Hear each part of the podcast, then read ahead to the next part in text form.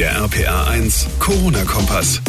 Und damit herzlich willkommen zu einem weiteren Rückblick. Mein Corona-Jahr 2020, heute mit einem der größten Streitthemen in den vergangenen Monaten überhaupt, den Schulen. Ich bin John Segert, schön, dass ihr eingeschaltet habt. Also ich glaube, vor Corona hat niemand für möglich gehalten, dass bei uns irgendwann mal Schulen dicht machen müssten, vor allem nicht wegen einer Pandemie. Tja, und dann ging es Schlag auf Schlag. Zwischenzeitlich wurden die Schulen wieder geöffnet, dann wieder geschlossen. Homeschooling, getrennte Klassen, für Lehrer und Schüler ein Riesenkraftakt. Darüber will ich sprechen mit der Schulleiterin der Maria Ward Mädchenschule in Landau, Jutta Brummer. Frau Brummer, persönliche Frage zu Beginn. Wie K.O. sind Sie nach diesem Jahr? Wir sind alle sehr, sehr müde. Und zwar durchgehend. Schulleitung, Kollegen, Kolleginnen, aber auch unsere Schülerinnen melden uns zurück. Es war eine unglaublich anstrengende Zeit. Und so sind wir heute einfach müde und freuen uns auf freie Tage, um wieder an unsere Ressourcen zu kommen. Hm, was war aus Ihrer Sicht die größte Herausforderung in diesem Jahr 2020? Letztendlich sind uns alle Routinen weggebrochen, weil wir ständig in neuen Szenarien denken mussten, auch organisieren mussten und vieles, was im Schuljahresrhythmus eine Selbstverständlichkeit hat, hatte keine mehr. Das war mit Sicherheit eine der größten Herausforderungen und dass Schule einfach ganz anders war und zum Teil sehr reduziert, weil vieles gar nicht sein konnte, was uns sehr viel wert ist im Schulleben.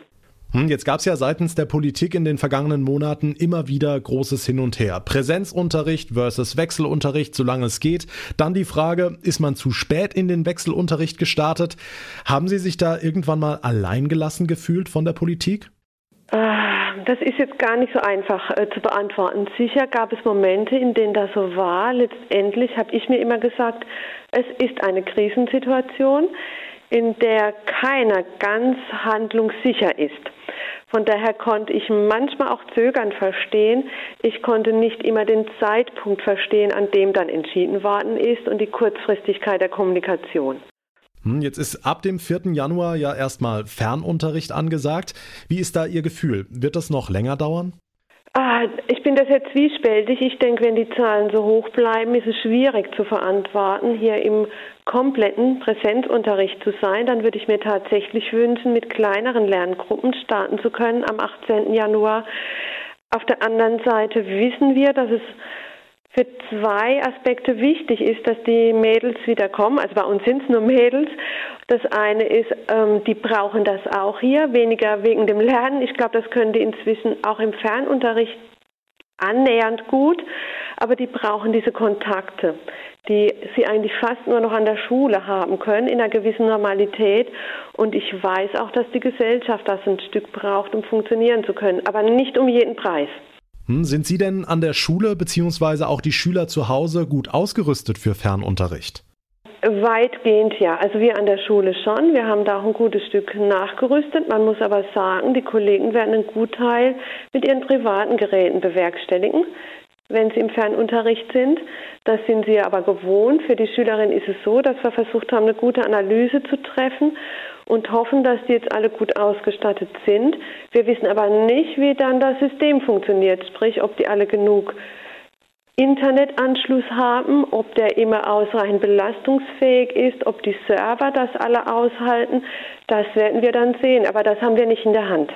Hm, mal Hand aufs Herz, ganz ehrlich. Gab es denn in den vergangenen Monaten irgendwann mal Momente, in denen Sie gesagt haben, ja, hätte ich mich doch für einen anderen Job entschieden? Äh, ja, was die Belastung betrifft, tatsächlich. Die war enorm, ähm, auch so nicht vorhersehbar. Auf der anderen Seite ähm, war mein Beruf auch ein Geschenk, weil ich trotz Corona ganz viel Normalität hatte, also meinen Beruf weiter ausüben durfte. Und ich glaube, was uns alle auch ein Stück zufriedengestellt hat, war die Tatsache, dass wir für unsere Schülerinnen auch in der Zeit was gestalten konnten. Und das ist auch ein Schatz, den wir mitgenommen haben.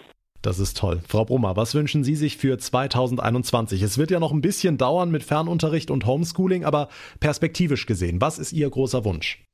Was ich mir wünsche, ein großes Feuer, in dem die Masken aufgehen, ganz viel Normalität, ganz viel Aktivität wieder, dass wir musizieren können, dass wir wieder Sport ohne Einschränkungen machen können und dass wir wieder gemeinsam feiern können als Schulgemeinschaft. Jutta Brummer, die Schulleiterin der Maria Ward Mädchenschule in Landau. Vielen Dank und Ihnen, Ihrer Familie und der gesamten Schulgemeinschaft alles Gute und ein schönes Weihnachtsfest, auf das wir die Masken irgendwann wirklich nicht mehr brauchen. All das wünsche ich Ihnen und unserer ganzen Gesellschaft natürlich auch. Gute Zeit Ihnen.